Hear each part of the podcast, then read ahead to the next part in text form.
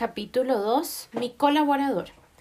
Quizá ignoren ustedes aún que mi criado se llama Consejo. Nombre raro, ¿verdad? Pero como no es cosa de revolver las antologías, digamos solamente que se trata de un mocitón de 30 años, sólida musculatura y una salud a prueba de epidemias. Lo que es óbice para que, de añadidura, el muchacho goce de una cierta inteligencia como para distinguir las especies y variedades de mi colección de historia natural. Solo tenía un defecto, el de hablar siempre en tercera persona, como si la segunda hubiera desaparecido de la gramática. ¿Me llama el señor? contestó mi requerimiento de urgencia. Sí, prepara nuestros bártulos para un cumplido viaje, ropa en abundancia. ¿Entiendes? Pero rápido, porque salimos dentro de dos horas. Embarcaremos en la fragata Abraham Lincoln. Como guste, señor. Vamos a buscar al famoso monstruo de los mares. Y como estos animalitos son tan caprichosos, hasta puede ocurrir que no volvamos. ¿Cómo acomoda el señor? Sobre los muelles de Brooklyn nos recibió el comandante Farragut. Bienvenido, profesor. Celebro sinceramente que se haya dignado acompañarnos. Su camarote está dispuesto.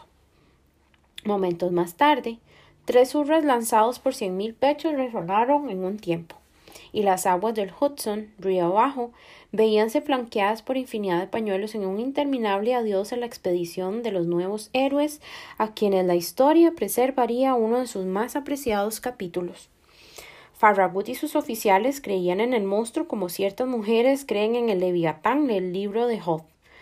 Por fe, no por mejores razones, y tan dispuestos se hallaban a dar con él que juraron librar a los mares de su estorbo o dejar la vida en el empeño. Mi criado era el único que, con su indiferencia, discrepaba del entusiasmo general y hasta parecía tomar a broma la extraordinaria disposición guerrera de Lincoln, con sus arpones, flechas, trabucos y el cañón de proa, capaz de enviar un proyectil de cuarenta kilos a dieciséis kilómetros. La fragata no carecía de ningún ingenio destructivo, dentro de lo que la técnica aportaba a estos menesteres.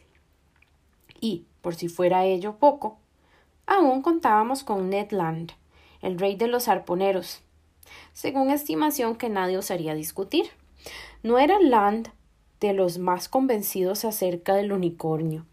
Yo he perseguido a muchos cetáceos, me decía el nauta, pero no acabo de imaginarme a ninguno con fuerza suficiente para atravesar los costados de un vapor como el Scotia.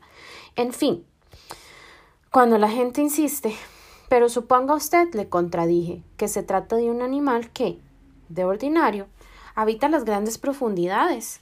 Su fuerza sería extraordinaria, puesto que ha de resistir la enorme presión del agua. Por ejemplo, 10 atmósferas a 320 pies, 100 atmósferas a los 3200, mil a dos leguas y media bajo la superficie. En este punto, cada centímetro cuadrado de su cuerpo ha de soportar mil kilos. ¿Cuántos centímetros cree usted debe tener de piel? Diablo, no se me ha ocurrido contarlos pues 17 mil, poco más o menos. Y ahora mismo están soportando entre todos alrededor de 17.700 kilos de presión atmosférica, que es mil veces inferior a la del agua. Y yo sin enterarme. No se entera usted porque, como el aire penetra con la misma fuerza en el interior de su organismo, ambos empujes quedan equilibrados y la resultante es nula. Sin embargo, en el agua será distinto porque su masa actúa solo desde el exterior, sin compensación de dentro, está claro. Clarísimo, como que estoy viendo cetáceos forrados con el acero de 8 pulgadas. El 3 de agosto estábamos a la entrada del estrecho de Magallanes frente al Cabo de las Vírgenes, pero el comandante prefirió doblar al Cabo de Hornos, mientras la marinería se, tundaba, se tumbaba, turnaba en los catalejos buscando la ansiada presa.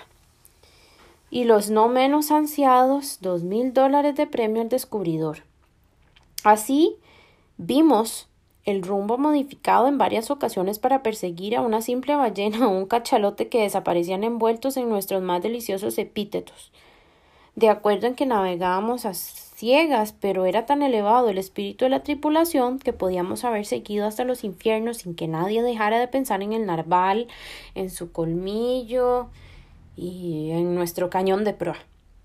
Durante tres meses, la Abraham Lincoln recorrió todos los mares septentrionales del Pacífico, teatro de las últimas fechorías del monstruo, y ni el menor rastro de unicornios, ni nada que se pareciese a un islote o engendro con medios propios de locomoción. El 2 de noviembre, seguimos en 1876, el comandante Farragut hubo de reanimar a sus hombres que empezaban a soñar con horizontes sombríos. Si en el plazo de 72 horas no aparece lo que buscamos, la Lincoln regresaría hacia los mares europeos. Nos hallábamos entonces a 31 grados de latitud norte y 136 grados 42 de longitud este. Las tierras de Japón quedaban a menos de 200 millas a sotavento. Eran las ocho de la noche cuando Consejo, encaramado entre los obenques, escudriñaba las tinieblas como queriendo aprovechar una última opción a los dos mil dólares. No cuento con ellos, me gritó al interrogarle. Ni tampoco el gobierno de la Unión se hubiera arruinado ofreciendo cien mil. Tienes razón, muchacho. Nos hemos metido en una aventura estúpida, con lo bien que podíamos estar en Francia desde hace seis meses. En el tranquilo domicilio del señor, dijo el mozo, clasificando fósiles, cuidando nuestra babirusa y los otros cerditos, y evitándonos más de una burla, interrumpí. Tiene razón el señor, añadió Consejo. Pero si vale hablar con franqueza, diría que el señor lo tiene bien merecido. ¿De veras? Naturalmente, cuando se tiene el honor de un sabio como el señor, no se expone uno. La voz del arponero cortó en ese momento nuestro diálogo. Atención. Ahí está el monstruo, azotabrento, frente a nosotros.